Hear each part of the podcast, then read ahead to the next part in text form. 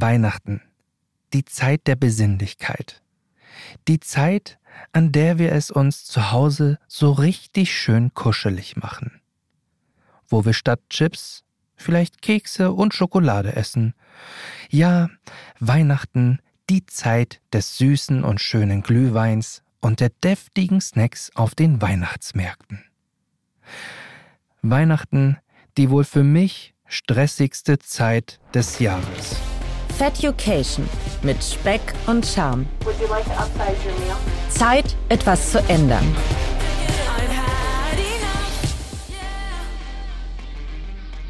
Ich möchte heute für mich, aber auch natürlich für euch da draußen herausfinden, wie ich entspannt durch diese Zeit komme. Wie gehe ich damit um, wenn Oma den Nachschlag schon längst auf den Teller gehauen hat, obwohl man satt ist?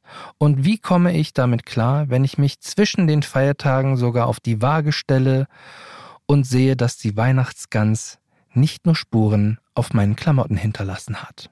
Immer wieder sage ich mir, wenn es in meinem Kopf nicht Klick macht, dann hilft auch die beste Abnehmspritze dieser Welt nichts.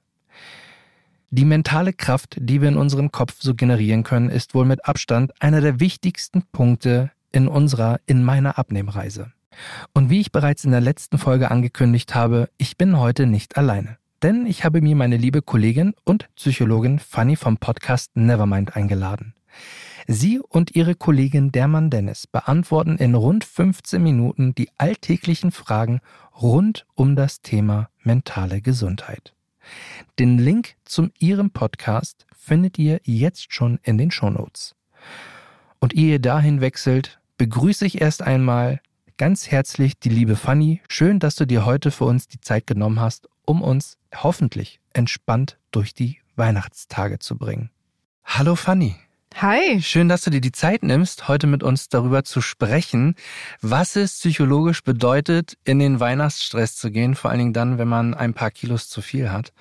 Und ich zum Beispiel bin nicht nur gestresst durch die Weihnachtsgeschenke, die ich noch alle irgendwie besorgen muss, sondern auch, ähm, wie ich mit dem ganzen Stress umgehen soll, also auch auf der emotionalen Ebene. Hat das eigentlich irgendeine Auswirkung Stress auf Hunger und Sättigung? Ja, jede Menge tatsächlich. Also ich finde ja ganz spannend, dass wir äußerst selten nur deshalb essen, weil wir Hunger haben. Ne? Es gibt ja ganz viele Anlässe, warum Menschen essen.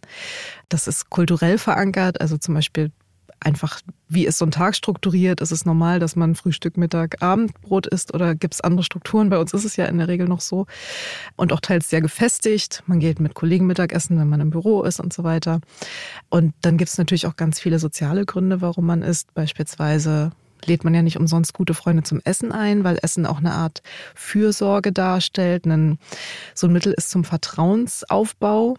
Und dadurch hat Essen ganz viele Funktionen die es, glaube ich, manchmal sehr schwer machen, Nein zu sagen. Mhm. Weil man damit nicht nur das nicht nur signalisiert, ich habe jetzt gerade keinen Hunger oder ich möchte gerade nichts essen, sondern man signalisiert damit noch was anderes, wenn man eben zum Kaffee bei den Großeltern eingeladen ist und man isst die selbstgebackenen Plätzchen nicht oder so, ne? Das ist ein gutes Beispiel mit den Plätzchen bei der Oma und mit den Floskeln, die man immer so hört. Weihnachten ist doch nur einmal im Jahr. Heute kann man sich doch mal, in der Zeit kann man sich doch auf jeden Fall mal was gönnen.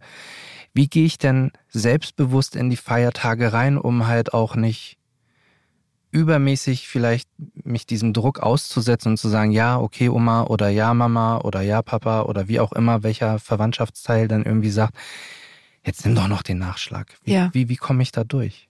Ich finde ganz wichtig, einmal zu spiegeln, dass das überhaupt für dich zum Beispiel in dem Fall dann ein Druck ist. Weil natürlich von der anderen Seite, von der Seite deiner Eltern, deiner Großeltern, ist es ja Liebe und Fürsorge, die sie damit ausdrücken. Also das Motiv ist ja ein sehr, sehr gutes oder die Absicht dahinter ist ja eine sehr, sehr gute. Und ich finde ganz wichtig Erwartungsmanagement, also die Leute mitzunehmen, weil sie wollen dir ja Gutes, sie haben dich ja gern. Und insofern kannst du sie gut dabei packen und vielleicht vorher schon anklingeln, bevor du überhaupt da vor der Tür stehst und einmal sagen, Oma, ich liebe deine Kekse. Total, schon immer. Aber bitte lass sie für mich, wenn du mich gern hast, dieses Jahr in der Keksdose oder biete sie mir nicht an, weil ich habe ein Ziel. Ich würde mich total freuen, wenn du mir dabei hilfst. Das ist ganz wichtig für mich. Und äh, ich liebe deine Kekse trotzdem, auch wenn ich sie diesmal nicht esse, zum Beispiel. Mhm. Hast du noch eine andere Strategie, die du empfehlen könntest? Vor allen Dingen auch jetzt zum Beispiel dann, also Die meisten haben wahrscheinlich bald irgendwie die Weihnachtsfeier oder hatten sie schon. Die Weihnachtsmärkte sind immer noch da und ich glaube, man geht auch dann gerne mal darüber so spazieren. Und da sind ja dann auch noch so ein paar Sachen. Und wenn man dann da so mit dem Kollegen und mit der Verwandtschaft dann unterwegs ist, wie, wie geht man da am besten um? Ich glaube, auch da ist es zum einen wichtig, dass man vorher weiß, was man möchte.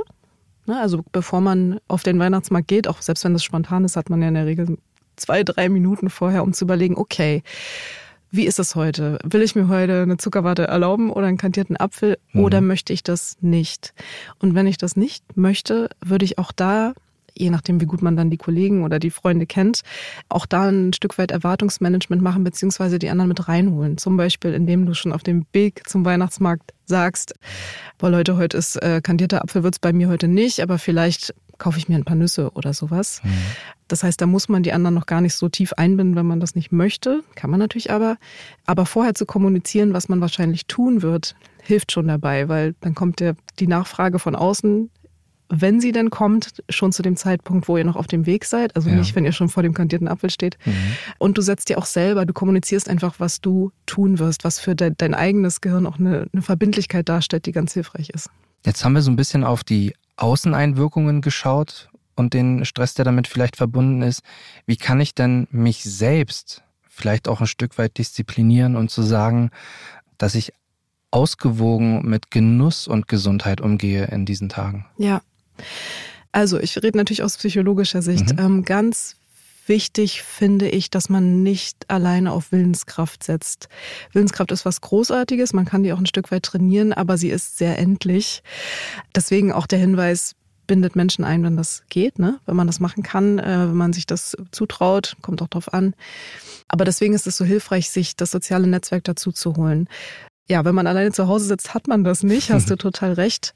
Ich glaube, dass da auch hilft, eine Verbindlichkeit zu haben wie ich das eben mit dem Weihnachtsmarkt beschrieben habe, ganz ähnlich, nur dass man sich selber Pläne macht. Macht man ja in der Regel sowieso, wenn man ein Ziel hat mhm. oder sich was vornimmt, dass man sich einen, einen kleinen Plan macht. Da können wir gleich nochmal drüber sprechen, wie, wie der so aussehen könnte. Und dann, gerade in der Weihnachtszeit, es sind eben nur ein paar Tage im Jahr und die sind ein bisschen besonders. Man hat die normale Routine nicht. Auch da das vorwegzunehmen und zu schauen, okay, wie sehen denn wahrscheinlich diese Tage aus? Wo bin ich dann? Welche Blockaden können mir da in den Weg kommen, die äh, mir das Erreichen meines Ziels schwer machen oder ja. mir da im Weg stehen könnten. Das klingt jetzt sehr negativ, also gerade die, die Hemmnisse sich vorzustellen. Man weiß aber aus der neuropsychologischen Forschung, dass Hindernisse zu antizipieren äh, das Gehirn in den Modus bringt, oh wow, okay, wir müssen was tun. Okay. Also das motiviert tatsächlich, sich äh, mögliches Versagen vorzustellen, weil das Gehirn dann Angst davor hat? Nicht unbedingt Angst, aber sofort auf die Vermeidung schaltet und sagt, okay, wie können wir denn sicherstellen, dass uns diese Hindernisse nicht in den Weg kommen? Mhm. Also da gibt es einen sehr starken motivationalen Effekt und zwar einen stärkeren, als wenn man sich ähm, einfach nur vorstellt, wie man sein Ziel erreicht. Das ist zwar schön, das macht so ein bisschen glücklich, schüttet mhm. ein bisschen Dopamin aus, mhm. aber dahin zu kommen, also diese Stärke zu entwickeln, das zu machen und dran zu bleiben, entwickelt man tatsächlich eher, indem man sich die, das Mögliche, nicht das mögliche Scheitern, auch das geht, aber die Hindernisse vorstellt konfrontiere ich mich dann mit der Problemsituation oder gehe ich ihr dann im Idealfall eigentlich dann eher aus dem Weg? Indem ich jetzt zum Beispiel sage, gut, vorweihnachtliche Einkäufe ganz hart nur noch mit einer Einkaufsliste oder ich vermeide, weiß ich nicht, die Weihnachtsbesuche, um, um nicht irgendwie gar nicht erst in Versuchung zu kommen? Ich glaube, das ist so ein bisschen Trial-and-Error-Prinzip, weil worum es ja ganz oft geht, wenn man sich ein Ziel steckt, ist auch neue Routinen zu etablieren. Jetzt in den Weihnachtsfeiertagen hast du noch keine Routine, weil das ist eben nur einmal im Jahr. Aber auch da zu probieren, was funktioniert eigentlich für mich. Wie gesagt, ich würde mich relativ wenig auf die Willenskraft verlassen, weil die sehr anfällig ist, wenn wir zum Beispiel unter Stress stehen, mhm. funktioniert unser Gehirn ja. nicht mehr, nicht mehr ganz so rational wie sonst und das hat einen Einfluss auf die Willenskraft. Aber das kannst du ja durchaus ausprobieren. Und ich finde auch gar nicht schlimm, wenn das mal nicht klappt. Also wenn du ausprobierst, okay, ich mache jetzt einen Weihnachtseinkauf mit der Liste, ja Mist, bin ich trotzdem irgendwo stehen geblieben und habe doch äh, die Tüte bei mir wären es wahrscheinlich die Mandeln mitgenommen, ähm, die schön zu kriegen, mhm. dann ist das ein Lerneffekt. Und ich finde ganz wichtig zu, zu wissen, dass dieser Frust, der aufkommt, während man ein Ziel erreicht und eben an solche Hindernisse stößt und merkt, Mist, das hat jetzt nicht geklappt, toll, jetzt habe ich doch wieder die Mandeln gefuttert, dass das eigentlich ein Zeichen ist, dass sich etwas ändert in deinem Gehirn. Also das Gehirn gibt uns diese Frustration, um zu zeigen, wir sind an diesem Ziel dran. Und es ist jetzt wirklich ärgerlich, dass wir da noch nicht weiter sind. Aber es ist ein Zeichen dafür, dass Psychologen sagen, die Neuroplastizität angestoßen ist. Also das Gehirn baut sich um.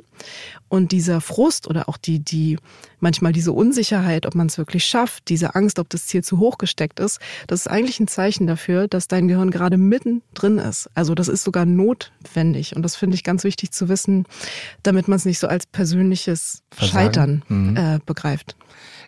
Kann man dann im Umkehrschluss sagen, dass, dass der Umbau des Hirnes mit einer neuen Routine entsteht? Genau. Und das Gehirn muss eben auch schauen, was passt zu dir und zu deinem, zu deinem Lebensentwurf, zu deiner Phase, zu deinem Stresslevel. Stress ist ja ein ganz wichtiger Faktor, weil hoher Stress verhindert, dass das Gehirn oder dass du mit deinem Gehirn zusammen, klingt jetzt so abstrakt, dass du rationale Entscheidungen triffst. Ne? Mhm. Ne? Unter Stress reagiert man immer emotionaler und trifft emotionalere Entscheidungen ist total richtig so evolutionär gesehen, aber ist auch mal wichtig äh, zu wissen. Also Frust, Unsicherheit auf dem Weg zum Erreichen des Ziels ähm, sind ein Zeichen dafür, dass das Gehirn gerade eine neue Routine versucht aufzubauen und versucht den besten Weg zu finden, der eben idealerweise zu deinem Leben passt, zu deinem derzeitigen Stresslevel. Und da kann man ganz viel ausprobieren. Interessant ist dabei, finde ich, noch, was man aus, auch weiß aus der Forschung, dass äh, dabei Ruhephasen ganz wichtig sind. Also so wichtig es ist, ein Ziel zu haben, einen Plan zu haben, so wichtig ist es zum Beispiel, einen Tag zu haben, wo man sich mal eine Pause gönnt und sich vielleicht nicht auf die Waage stellt, äh, vielleicht nicht sich so eine Challenge baut, wie ich gehe jetzt nochmal durchs Einkaufszentrum. ähm, weil in diesen Ruhephasen, genauso wie im Schlaf, macht das Gehirn dann die eigentliche Arbeit. Also tagsüber registriert es durch diese Frustmomente, das Irgendwas haut hier mhm. gerade nicht hin, wir müssen nochmal was anderes probieren und die Verarbeitung davon passiert aber in Ruhephasen. Und das wiederum kann man sich ja sehr schön einbauen in die Weihnachtsfeiertage. Jetzt haben wir zu den Weihnachtsfeiertagen gesprochen. Wie verhält sich das denn so zwischen den Jahren? Also wenn die Weihnachtsfeiertage vorbei ist, der Stress auch vielleicht so ein bisschen abgenommen hat, und man sich dann, also ich kann mir durchaus vorstellen, dass ich mich auf jeden Fall dann auf die Waage mal stellen werde, um zu gucken, wie schlimm war es denn? Wie kann ich denn damit umgehen, dass das, wenn denn Rückschläge vorhanden sind, wie ich denn damit umgehen kann? Also damit das halt nicht in irgendeinen, Frust, also wirklich in einen großen Frust ausartet und der dann vielleicht dazu führt, dass man sagt, okay, dann halt gar nicht mehr. Also ich finde, auch da ist die eine grundlegende Haltung ganz wichtig, die ähm, erstmal liebevoll ist, mit sich selbst umzugehen und auch dieses Einkalkulieren der Rückschläge, was ich vorher erzählt hatte. Das ist komplett normal. Das hat jeder. Auch jeder Leistungssportler hat auf seinem Weg zu, zur ähm, äh, Goldmedaille etliche Male einen Rückschlag gehabt und stand da und wusste nicht mehr weiter. Und diese Momente sind eben sehr wichtig und das zu verstehen, dass die diese Frustmomente ganz, ganz wertvoll sind und dass die nötig sind, damit sich was verändert. Ich finde, das verändert nochmal ein bisschen die Wahrnehmung. Ne, wenn, ja klar, ärgert man sich dann trotzdem. Das lässt sich nicht vermeiden, das ist ja auch okay so. Aber das Ganze als einen Prozess zu verstehen, wo es eben so ist, dass man zwei Schritte nach vorne macht und einen zurück, aber man kommt ja trotzdem voran. Stimmt, ja. Das finde ich, hilft mir zumindest in solchen Situationen oft. Also ein bisschen rauszoomen, sich von außen sehen. Auch ich finde auch ein bisschen Humor hilft manchmal auch, dass man sagt, ja, ich habe auch einen Freund, äh, der immer, wenn ich ihn frage, wie, wie ist es denn bei seinem Ziel, was er jetzt gerade sich gesteckt hat. Und er lacht tatsächlich immer und sagt, na, du kennst mich ja zwei Schritte vor, einen zurück. Und das ist so, so eine Art Running Gag. Aber trotzdem ist halt klar, dass er dran bleibt. Hast du irgendwas, also auch vielleicht da irgendwie eine Strategie, um sich an was Gutem festzuhalten. Also ich war neulich in einem Seminar, da, da ging es darum, wie man äh, sich quasi zum Leader ausbilden lässt. Und die sagten halt auch immer mal wieder so, ist wichtig, egal in welchen Situationen, die Menschlichkeit zum einen nicht zu vergessen, aber auch sich so eine Art positives Bild immer wieder vor Augen zu führen für die stressigen Situationen. In meinem Beispiel wäre das jetzt zum Beispiel, dass ich jetzt im Sommer auf Bali gewesen bin und dort die Wellen geritten bin. So, das war so für mich so, okay, geil, das habe ich schon bis dahin geschafft. Ist das das, was es braucht, um dann auch motiviert weiterzumachen? Ja, absolut.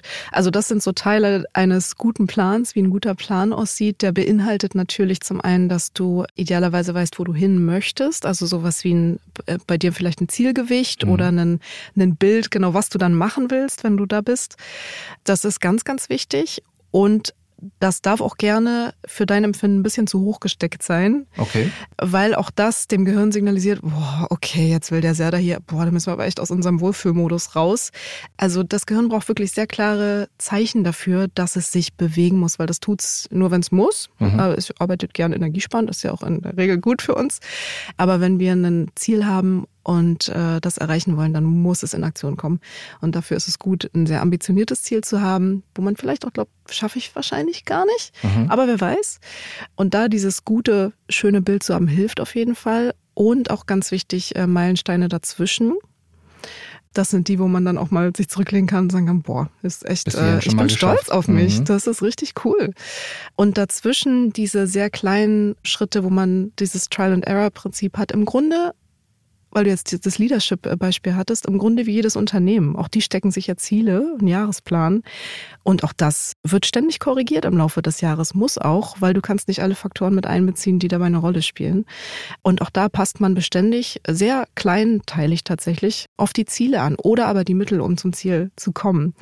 Und da in einem ständigen Loop zu sein, ähm, hilft. Aber man braucht eben alles drei. Man braucht diese ständigen Loops, mit der Erkenntnis, dass äh, Frust ganz wichtig ist dabei. Man braucht die Meilensteine, wo man sich mal zurücklehnt und sagt, cool, ich bin stolz auf mich. Und ähm, dieses Endbild, wo man gerne hin möchte, das große Ziel. Fanny, wir sind jetzt schon im Grunde am Ende dieser Folge angekommen. Worauf freust du dich denn jetzt um die Weihnachtszeit am meisten? Ich mag schon kandierte Äpfel sehr gerne und die Mandeln. Also ich liebe äh, Weihnachtssüßigkeiten. Ich liebe sie wirklich sehr und ich werde die natürlich auch essen, zumindest ab und zu. Mm, ich freue mich aber schon auch auf diese alles, was da emotional mitschwingt. Ich finde, das ist ja auch eine, eine besondere Phase und eine besondere Stimmung, gerade diese, diese Zeit zwischen den Jahren, auch wenn sie natürlich bisschen künstlich gesetzt ist. Aber trotzdem ist es ein sehr guter Anlass, mal zu schauen, wie war das eigentlich? Wie war dieses Jahr? Wie war meine Zeit? Was habe ich gelernt? Was möchte ich im nächsten Jahr machen? Und darauf freue ich mich schon, weil es eine besondere, für mich eine besondere Zeit der Ruhe ist. Ein guter Moment zum, zum Reflektieren.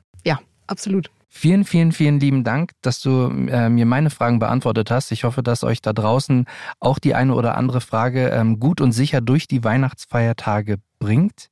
Fanny, vielen Dank nochmal, dass du dir heute die Zeit für uns genommen hast und uns diese tollen Einblicke gewährt hast. Denkt daran, den Podcast Nevermind findet ihr in den Show Notes und schaut auch gerne dort mal vorbei abonniert und kommentiert bitte diese Folge bei Spotify und lasst auch gerne eine Apple-Bewertung da. Natürlich freue ich mich sehr über die 5 Sterne und noch viel mehr freue ich mich, wenn ihr sogar auf Apple eine Bewertung schreibt. Und nun wünsche ich euch wie immer eine schöne und vor allem leckere Restwoche. Feducation mit Speck und Charme. Zeit, etwas zu ändern.